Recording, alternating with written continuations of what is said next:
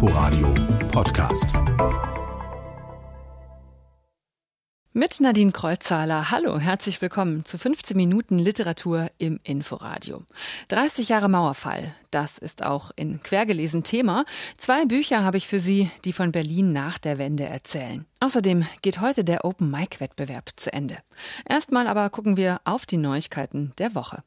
Für ihre Entscheidung, Peter Handke den Literaturnobelpreis zu verleihen, steht die schwedische Akademie immer noch mitten in der Kritik. Im Fokus steht dabei Handkes Parteinahme für die serbischen Nationalisten während der Jugoslawienkriege. Der Surkamp Verlag fühlt sich jetzt offenbar genötigt, seinen ausländischen Partnern Peter Handkes Werk zu erklären. Surkamp gibt dafür eine 25-seitige Handreichung heraus, eine Materialdarreichung, nicht für die Öffentlichkeit bestimmt. Sie soll laut Surkamp mit den Zitat falschen Behauptungen aufräumen, die über Handke im Umlauf seien, besonders für die Länder, so heißt es, in denen die meisten schrägen, teils falschen Zitate auftauchen und wo man Handke nicht lesen kann, da vieles nicht übersetzt ist.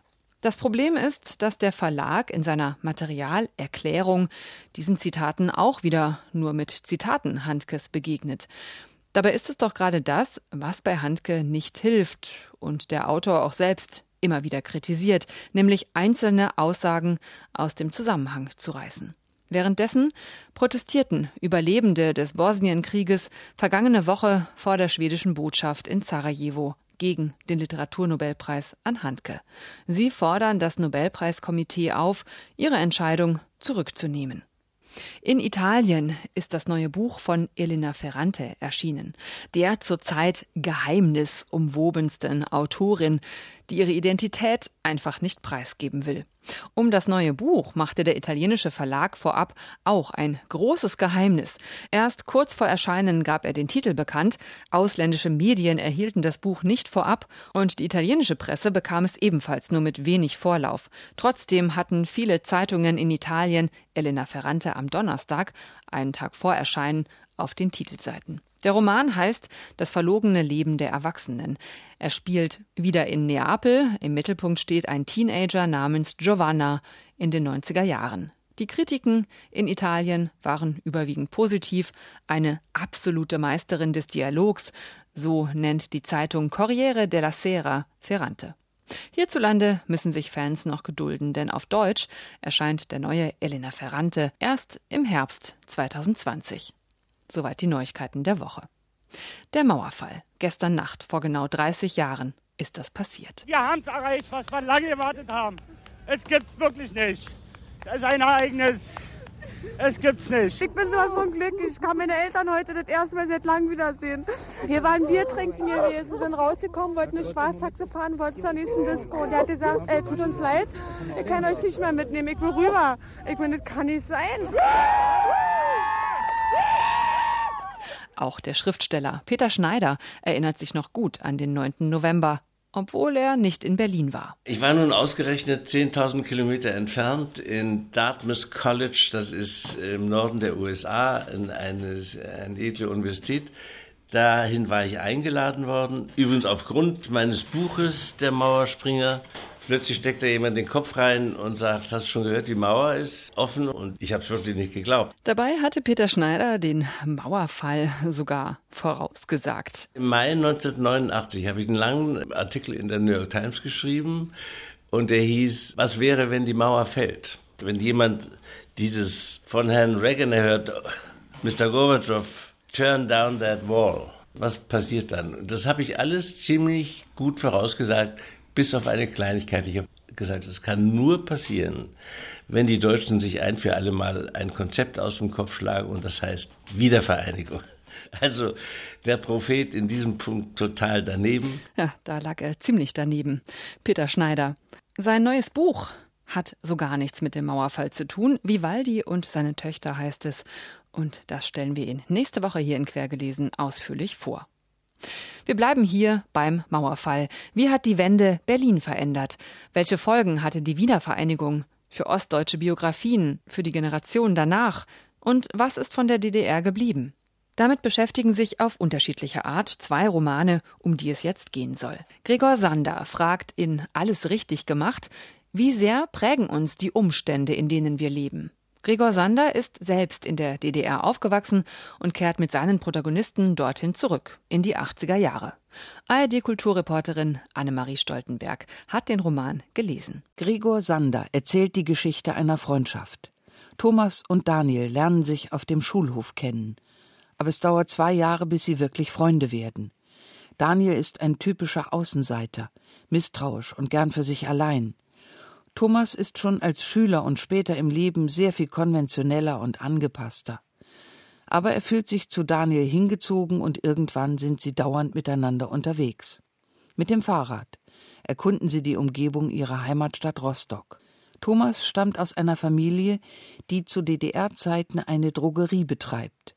Als der Familienbetrieb kaum noch überlebensfähig ist, nimmt sich Thomas Vater das Leben. Die mühsam aufrecht gehaltene Fassade von Kempowskis Motto Uns geht's ja noch Gold ist zerbröckelt. Daniels Mutter hat ebenfalls einen schweren Stand im Leben. Sie zieht ihren Sohn allein groß. Der Vater ihres Kindes war Chefarzt und anderweitig verheiratet. Als sie schwanger wurde, bedeutete es, dass sie in eine andere Stadt musste. Als junge Erwachsene tun Daniel und Thomas alles, wovor Eltern sich fürchten, und suchen überall Gefahr. Daniel geht dabei mehrfach unter. Thomas dagegen wird ein erfolgreicher Anwalt im wiedervereinten Berlin. Er war so schlau, ein großes Haus zu kaufen. Das hier war die Ostberliner Botschaft von Libyen, als der Revolutionsführer Gaddafi dort noch sein Unwesen trieb. Inzwischen wohnen in den quadratischen Blöcken mit Flachdach überall Leute, auch wenn sie die Häuser nicht so billig gekauft haben wie wir damals. 350 Quadratmeter Wohnfläche und 1000 Quadratmeter Garten mitten in der Stadt. Gleichwohl geht es Thomas nicht gut. Das muss wieder aufhören, denke ich. Das Saufen, diese Qualmerei und überhaupt muss das alles wieder ins Lot kommen hier. Seine Frau ist mit den beiden Töchtern ausgezogen. Ob diese bürgerliche Fassade des Funktionierens in der Familie, im Beruf, in der Gesellschaft nur bröckelt oder ob alles zusammenfallen wird wie ein Kartenhaus, bleibt offen. Thomas erinnert sich an seine Jugend in Rostock, an die wilden Zeiten der Wende, als Daniels Mutter noch im Hafenviertel von Rostock in einer heruntergekommenen Bude lebte und die Welt nichts kostete außer Mut, sich hineinzustürzen. Gregor Sander beschreibt das in nüchtern wirkendem Sound, mit dem man zurück in die Erinnerungen gleitet. Aber er versteht es, tief grummelndes Pathos zu wecken, Sorge, Mitgefühl mit den beiden Jungen, mit den Mädchen und Frauen, die sie kennenlernen, die sie lieben.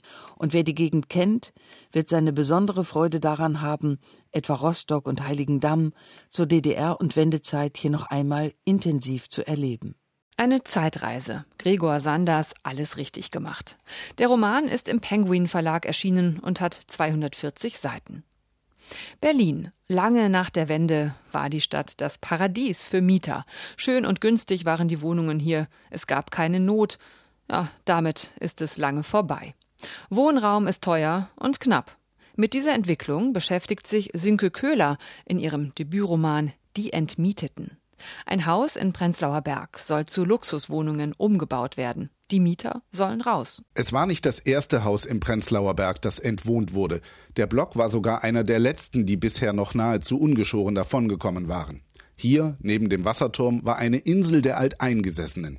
Hier wohnten immer noch viele, die in den 60er Jahren ihre erste Wohnung bekommen hatten und nie weggezogen waren. Ganz Berlin wurde entwohnt.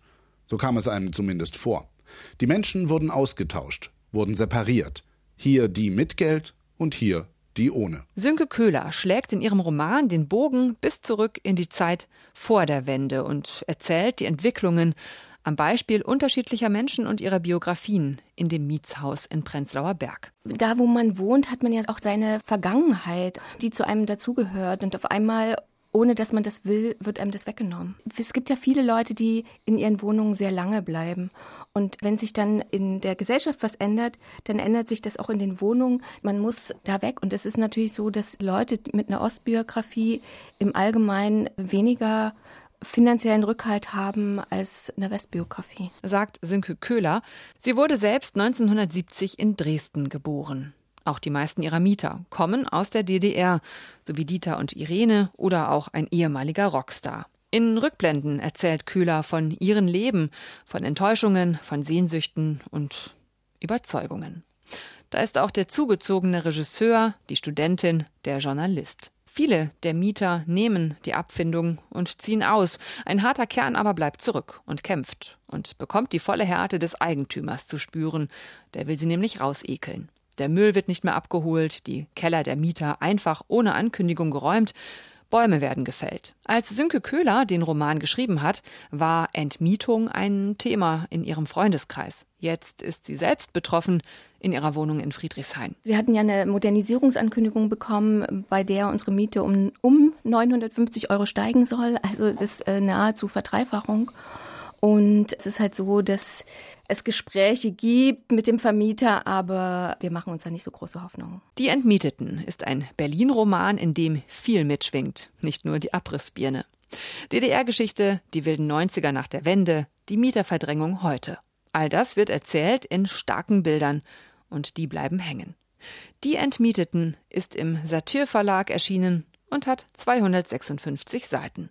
Der Open Mic Wettbewerb findet an diesem Wochenende zum 27. Mal statt. Schriftstellerinnen wie Theresia Mora und Inga Maria Malke haben hier ihre Karrieren gestartet. An diesem Wochenende machen wieder 22 junge Menschen unter 35 mit. Sie lesen ihre selbstgeschriebenen Texte um die Wette. Inforadio-Reporterin Lisa Spöri hat sich mit den Macherinnen getroffen. Nur 15 Minuten Lesezeit müssen reichen, um die Jury von sich zu überzeugen. Keine Sekunde mehr oder weniger. Dann klingelt der Wecker. So einfach funktioniert Open Mic. Zum ersten Mal gab es ihn 1993. Projektleiterin Jutta Büchter. Also der Open Mic ist in den 90ern aus der Idee heraus entstanden, dass es einfach sehr viele junge, unveröffentlichte Autoren gab, viele Manuskripte auch schon so die ersten Lesebühnen, aber dass es eben wirklich, naja, so eine Leerstelle gab. Wie kommen diese ganzen ungehörten Stimmen an die Verlage? Inzwischen ist der Open Mic der wichtigste Wettbewerb der deutschsprachigen Nachwuchsliteratur. Mitmachen können Schreibende unter 35 Jahren, wenn sie noch nichts Eigenes veröffentlicht haben. Sie bewerben sich mit Prosa oder Lyrik. Lucy Fricke hat 2005 den Prosapreis gewonnen. Sie erinnert sich.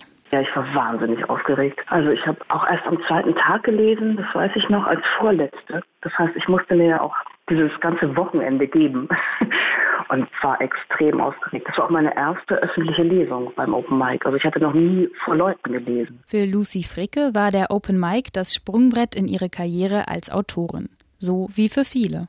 Die Lektorin Martina Wunderer vom Surkamp Verlag gehört zum Team, das die Finalistinnen ausgewählt hat. Also ich als Lektorin verfolge den Open Mic eben schon seit vielen Jahren und so wie ich tun das eben auch andere Lektorinnen und Lektoren. Es ist wirklich der Moment, wo man viele Stimmen das erste Mal überhaupt wahrnimmt. Das heißt nicht, dass alle, die mitmachen, auch automatisch erfolgreiche Schriftstellerinnen werden, aber die haben einfach durch den Open Mic schon mal eine Wahrnehmung, die sie vielleicht sonst nicht hätten und auch Kontakte, die sie sonst vielleicht nicht hätten. In der Jury sitzen in diesem Jahr die SchriftstellerInnen Uliana Wolf, Thomas Meinecke und Clemens Meyer. Sie entscheiden nach dem Wettlesen, wer am Ende einen Preis mit nach Hause nehmen darf.